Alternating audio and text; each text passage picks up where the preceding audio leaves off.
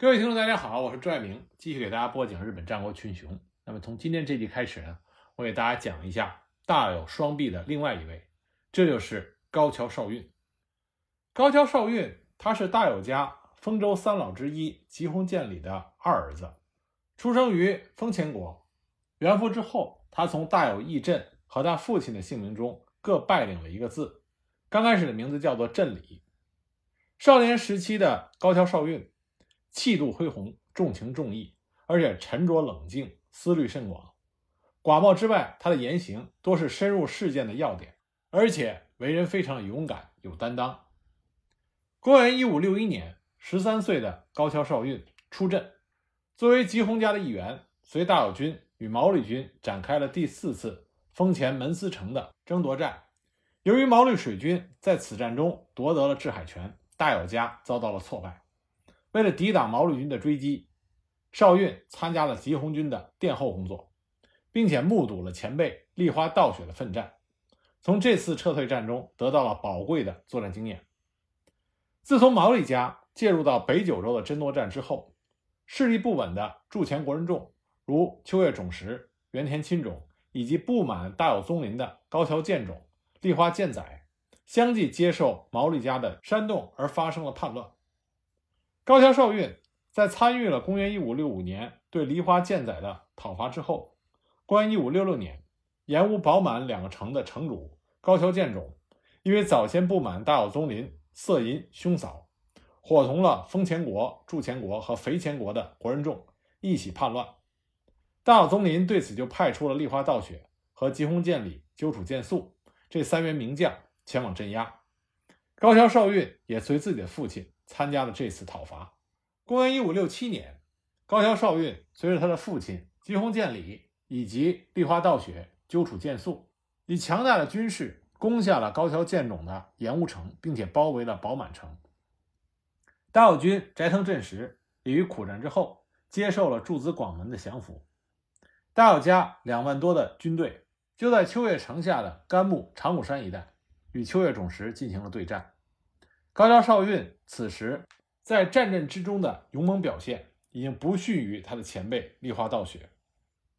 八月十五日，秋月种实看见自己的义城修山茄子城遭到攻陷，那么他就退守到了古树山城，大友军则驻军于修松一地休息。九月三日，秋月种实夜袭高桥少运的父亲吉弘鉴里以及鸠楚健素的阵营。大友家一时混乱，形成了溃败的惨状。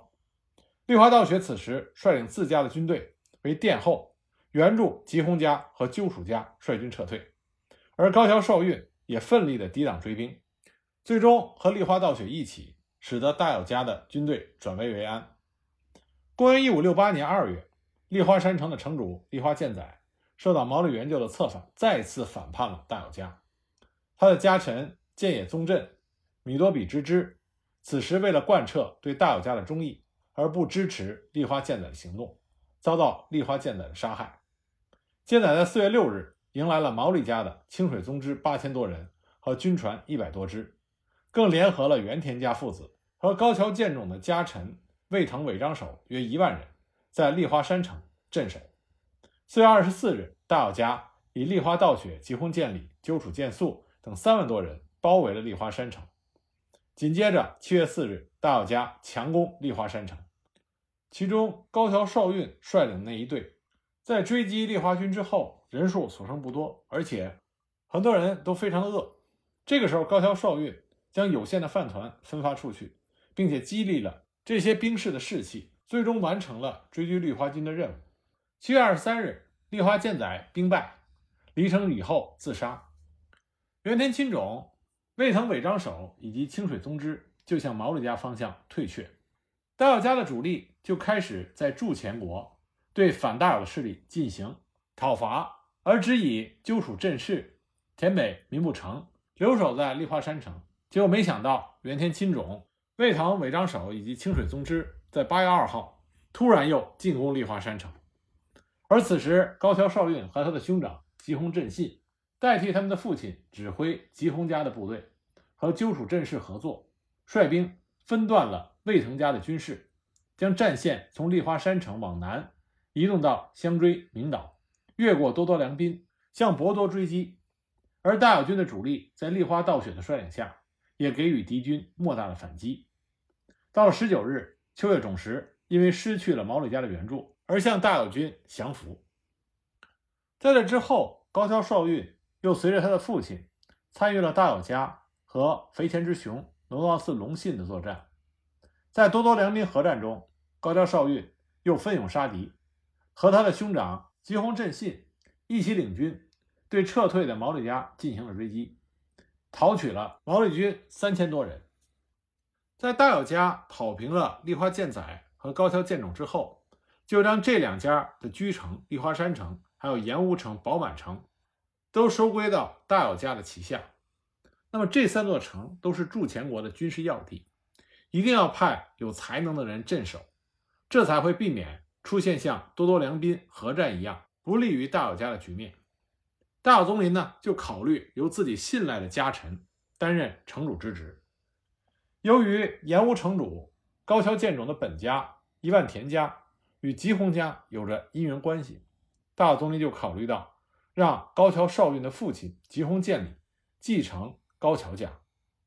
但是当时建礼病重不能理事，而他的长子振信已经继承了吉弘家业的管理，因此当时在吉弘家中。人望甚高的高桥少运就成为了不二人选。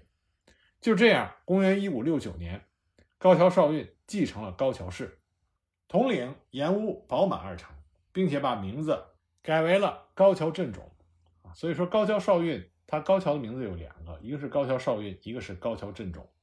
与此同时呢，立花氏也由立花道雪继承。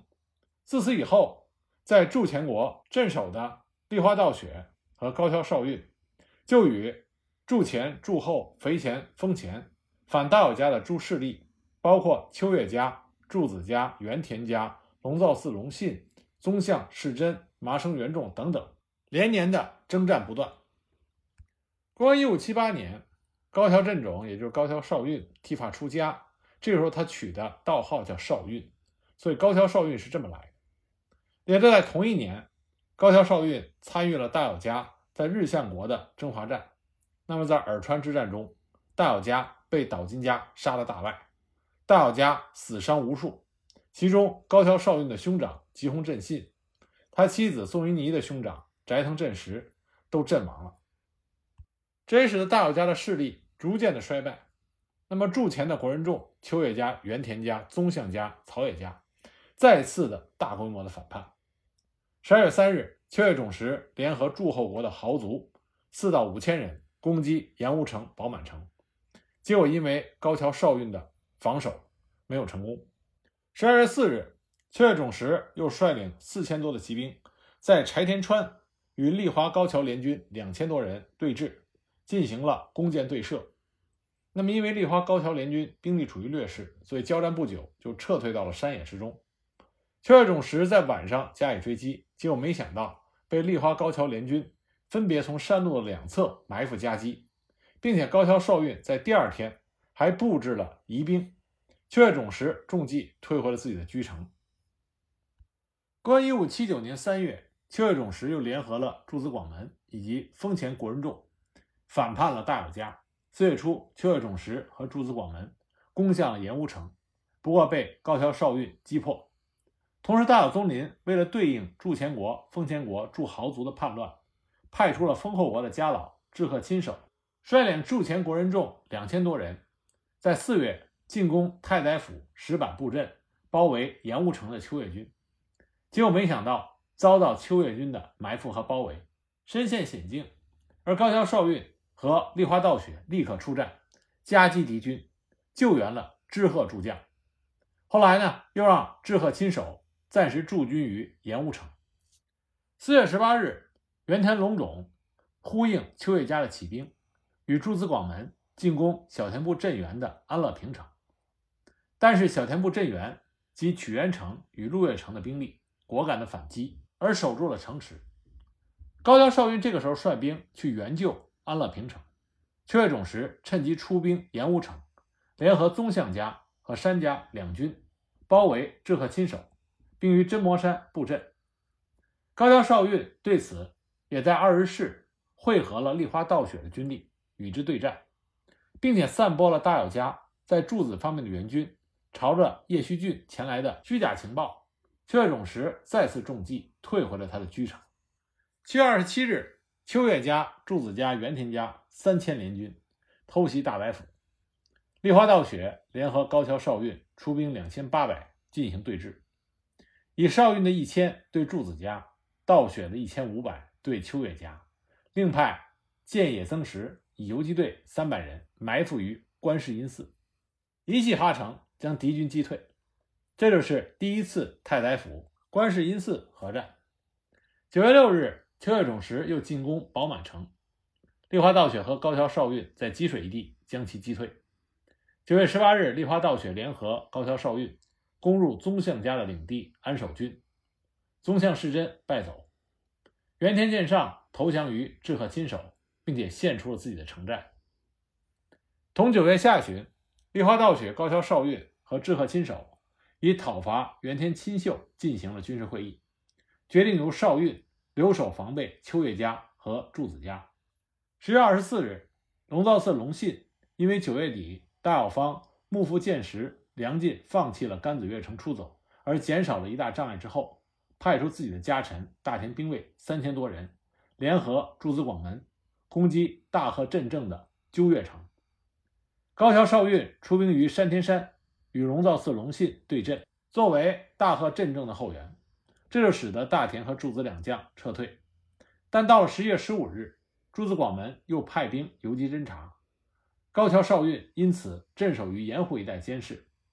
同时，秋月种实又率领惠利畅遥等人。五千多骑偷袭盐屋城，高桥少运又回军盐屋，并在半路设下埋伏，打击柱子家两千兵的追击，然后重整了盐屋城的兵力，与高尾山对战四千的秋月军。在这场对仗中，高桥少运利用火攻，逼迫秋月军撤退。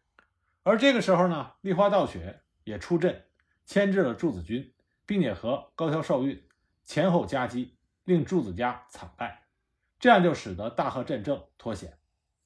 从一五七八年大友家耳川之战战败之后，一直到一五八零年，高桥少运和立花道雪联手，与秋月家、柱子家、原田家、龙造寺家这些大友家的对手连番作战，始终都没有让这些敌对势力占到便宜，维持了大友家的领地。公元一五八零年八月下旬。秋月种实买通了高桥少运的手下重臣龙城城代北原镇久。北原镇久因为大友家逐渐式微，觉得高桥家与筑前国被敌对势力围绕，难以生存，所以就想投靠秋月家。他向高桥少运既如此的建议，但少运仍然不为所动。于是镇久就计划要流放高桥少运，联合秋月家拥立别人作为高桥家的家主。然而，知道这项计划的高桥家的家臣伊藤原右卫门，不顾泄密被诛杀的危机，毅然通知了少运。于是，少运在十月二日邀请北原镇久到岩屋城，然后安排手下设埋伏杀了镇久。而镇久的儿子北原种兴原来打算联合一族为父报仇，但是少运以书信告诉种兴：“你的父亲内同秋月家。”给高桥家带来了祸害，于是不得不将他杀害。但是你的忠诚心我非常清楚，由于你和这件事毫无关系，没有参与谋反，因此不要对我起疑心。杀你的父亲实在是百般无奈，然而对此反叛之人不杀不行。现在我让你继承北原家的家主，希望你能够洗刷你父亲的污名，尽忠，并且将北原家的所有领地。都交给众星继承，而北原众星在了解了事情的原委之后，知道这是秋月种实的阴谋，所以就发誓对高桥家尽忠，并且将丧父之仇转向了秋月种实。十月十八日，高桥少运利用北原镇久的事情将计就计，让北原众星写书信通知秋月家的家臣内田彦五郎，信中说：“我父亲与秋月的密约，因为被发现而被诛杀。”因此，我极度的怨恨少运，只有与其一战致死的觉悟。痛失父亲的我，即使是家主，也恨不得将其杀死复仇，请在近日派兵到盐湖城。开战的时候，我将率兵在盐湖城放火，待讨取了少运之后，将归降于秋月家。反过来来骗取秋月家进攻。秋月种实不疑有他，就派内田彦五郎率领五百多的兵士前往盐湖城。种兴于是就在居城龙城的鹿木山，以酒肴来招待秋月家的兵士。到了夜里，趁着秋月家的士兵酒醉睡眠的时候。邵运从盐湖城率领六百兵士，与种兴一起进行包围，夜袭了秋月军。内田彦五郎之下，秋月家战死损失了三百多人。这个凄惨的战况被称之为卢木山的惨剧。十月中旬，立花高桥联军在八木山石板道埋伏了三千兵士，以两千七百多人在石板道出口的大日寺布阵。然后呢，又派人出击加麻碎波放火。秋月方景田亲事从古树山城率领一千多人到了碎波，立花家臣石石连真假装不敌后退，引诱亲事追战七里，到了大日寺。这时候亲事军非常的疲劳，那么立花高桥联军伏兵四起，亲事军顿时大败。十月三日，秋月种实为了报内田延五郎。以及景田亲事被杀之仇，率领手下一万两千多人，集镇于古树山城之下。那立花高桥联军先锋杀到，双方面立刻展开激战。先是以弓箭和火枪相互射击，激战正酣之时，立花道雪的奇正战术再次发威。他安排的侧面游击，让秋叶军顿时崩溃。